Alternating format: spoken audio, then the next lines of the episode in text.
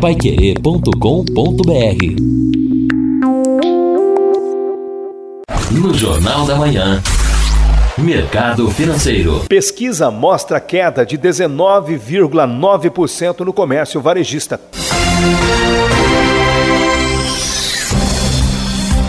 A partir de hoje, terça-feira, as agências da Caixa passam a funcionar em novo horário e mais reduzido, das 8 da manhã à 1 da tarde, para o atendimento a serviços essenciais. O banco alega que não é preciso madrugar nas filas, pois todas as pessoas que chegarem nas agências durante o horário serão atendidas.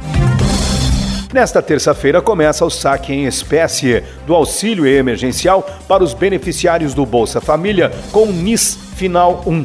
Já no saque emergencial do FGTS, podem retirar o dinheiro em espécie os trabalhadores nascidos em janeiro e fevereiro. A previsão do mercado financeiro para a queda da economia brasileira este ano foi ajustada de 5,62% para 5,52%.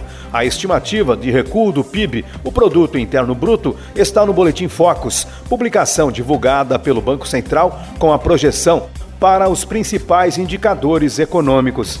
O mercado financeiro tem reduzido a projeção de queda há sete semanas consecutivas e, para o próximo ano, a expectativa é de crescimento de 3,50%, a mesma previsão há 12 semanas seguidas. O Banco Central também ajustou a projeção para o IPCA, o Índice Nacional de Preços ao Consumidor Amplo, de 1,63% para 1,67% ao ano. Para 2021, a estimativa de inflação permanece em 3%.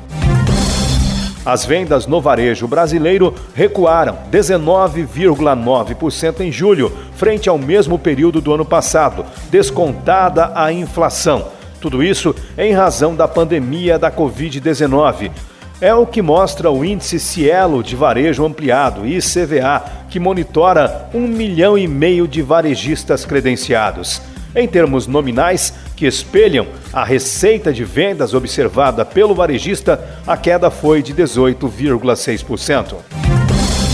Ontem o dólar fechou em alta de 1,21% a R$ 5,49 na cotação oficial.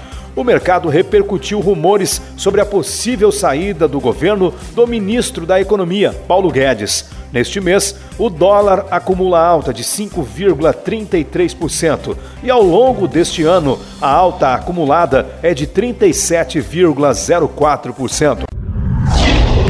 Paiquerê.com.br